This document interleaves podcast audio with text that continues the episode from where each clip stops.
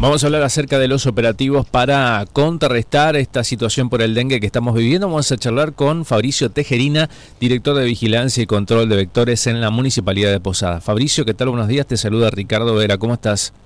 Hola, buenos días Ricardo. ¿Cómo andás? ¿Todo bien? muy bien? muy bien, por aquí estamos. Eh, ¿Cómo marcha mm, ese operativo ¿no? de fumigación que se lleva adelante en la ciudad de Posadas?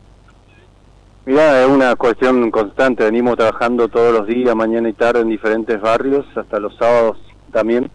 Y bueno, venimos en toda la ciudad de Posada tratando de llegar a todos los lugares que se puedan. Una ciudad tan grande como Posada, por ahí es difícil poder llegar todos los días a todos los lugares que nos reclaman, pero vamos organizando con las comisiones vecinales para poder dar una respuesta. Para entender por qué cuesta tanto combatir al dengue es porque fumigar con ellos se mata al mosquito adulto, pero no a las larvas, por ejemplo, ¿no? Esa sería como la explicación, tal vez.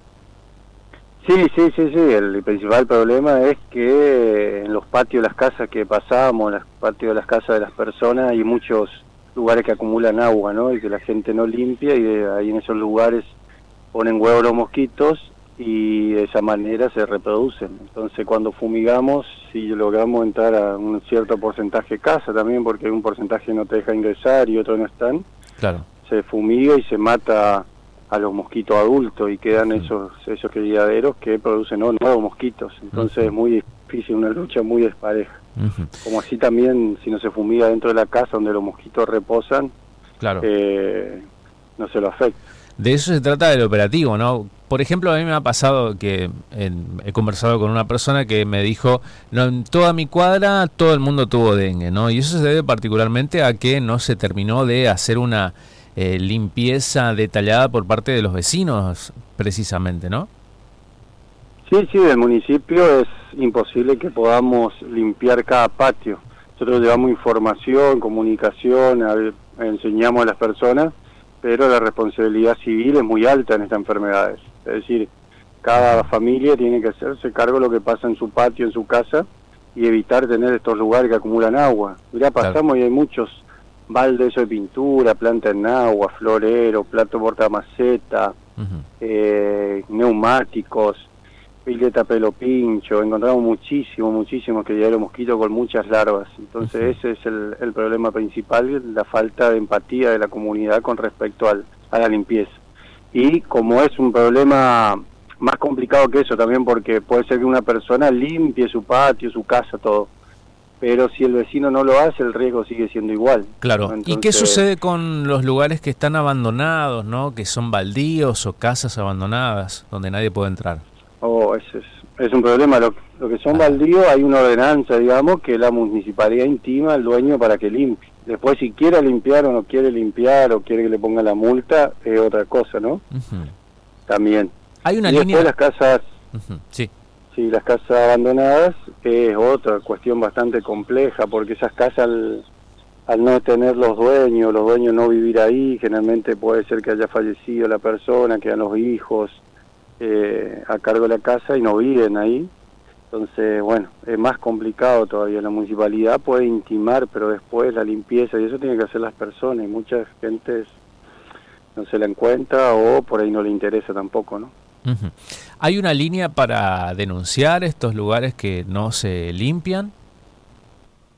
Sí, el 0800 se puede mandar notas, porque el, circuito es así, la municipalidad va, constata si el lugar está abandonado, cerrado, con pasto alto, se le intima a los dueños y se basa al, al juzgado de falta. El juzgado de falta también hace su trabajo, llama a los dueños y eso. Pero el gran problema es que mucha gente, entonces...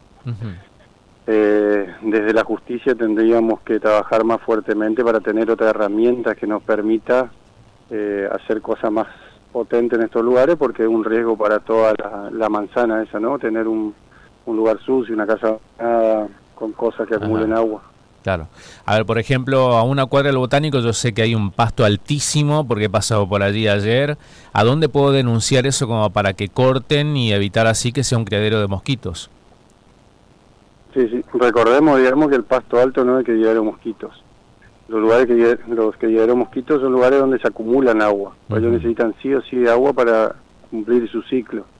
el pasto alto puede ser que se refugien algunos mosquitos ahí, pero en, en, general no es un, un, problema mayor con respecto a esto, ¿sí?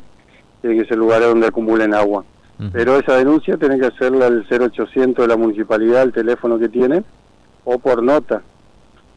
Pero por eso, y después hay que ver si ese terreno baldío es de quién es, porque si una persona no quiere cortar el pasto en su terreno en su propiedad privada, puede no cortar, puede tener cubierta, lo que quiera tener, puede tener, ¿no? Entonces, bueno, ahí venimos hablando con la jueza de falta y eso de hacer, de poder hablar también a la justicia provincial para que tome medidas más contundentes.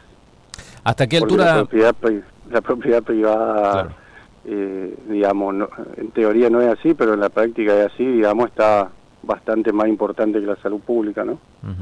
¿Hasta qué altura del año podríamos estar en este brote que actualmente rige?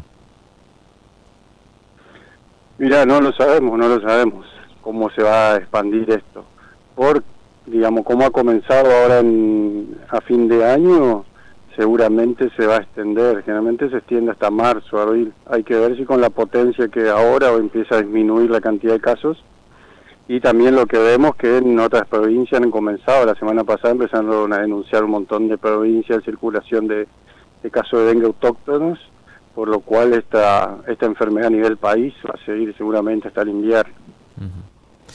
eh, Fabricio, muy amable de su parte por este tiempo. ¿eh?